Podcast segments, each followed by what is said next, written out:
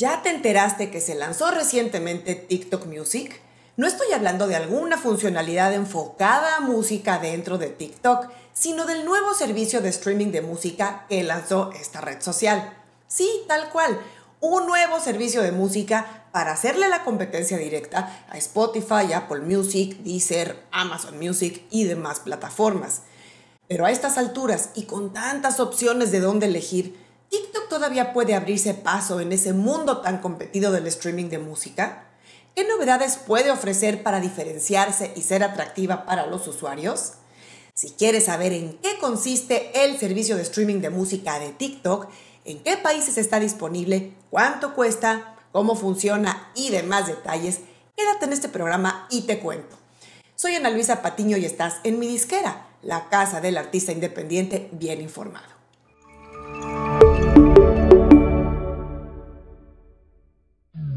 Después de todos los rumores que había sobre la entrada de TikTok en el streaming de música, finalmente anunciaron el lanzamiento de su servicio llamado TikTok Music.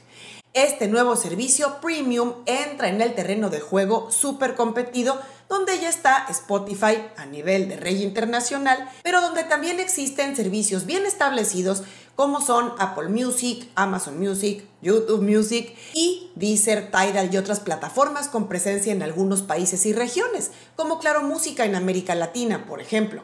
Así es que en este mercado tan competido, ¿cómo espera abrirse paso TikTok? ¿Qué atractivos ofrecerá a los usuarios como para justificar cambiar de servicio de música?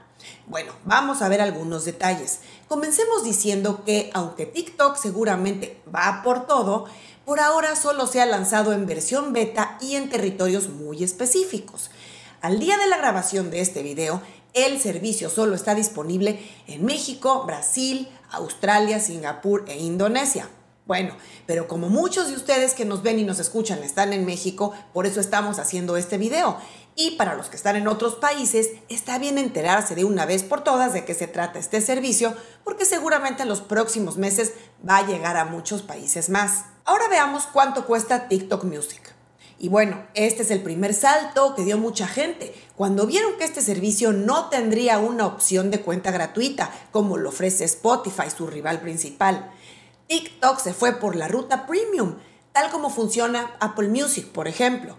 Esto sin duda es una estrategia muy bien estudiada y en mi opinión deja ver la enorme confianza que tienen en el impacto que puede lograr su servicio de música, ya que cuenta con la mayor herramienta de promoción para convertir usuarios gratuitos en usuarios de pago, que es justamente la red social TikTok. Dicho eso, por ahora, en esta etapa de introducción, TikTok Music está dando una prueba gratis de tres meses al abrir una cuenta. Y pasado ese tiempo, el costo en México para el plan individual es de 115 pesos, ofreciendo también planes familiar y de estudiante como lo tenemos también con sus competidores. En cuanto a la experiencia de uso, ofrecen tanto versión de escritorio como versión móvil. Y como era de esperarse en cualquier servicio de pago, los usuarios no tienen que ver u oír publicidad y tienen también una función de descarga para escuchar sin conexión. Hablando del catálogo, de salida ya cuentan con la música de las tres disqueras multinacionales, Sony Music, Universal Music y Warner Music, así como una gran cantidad de sellos y compañías independientes. Así es que por lo pronto TikTok Music sale bien armado. Una de las mayores diferencias de este servicio y sus competidores es que TikTok Music ofrece a sus usuarios la posibilidad de conectar su cuenta de TikTok ya existente y eso bueno pues hace posible transmitir, compartir, descargar versiones completas de sus canciones favoritas directamente en TikTok Music. Esto sin duda será una funcionalidad clave en la experiencia de uso del servicio. Una aclaración que cabe mencionar es que por ahora las audiencias de los artistas no se van a transferir automáticamente.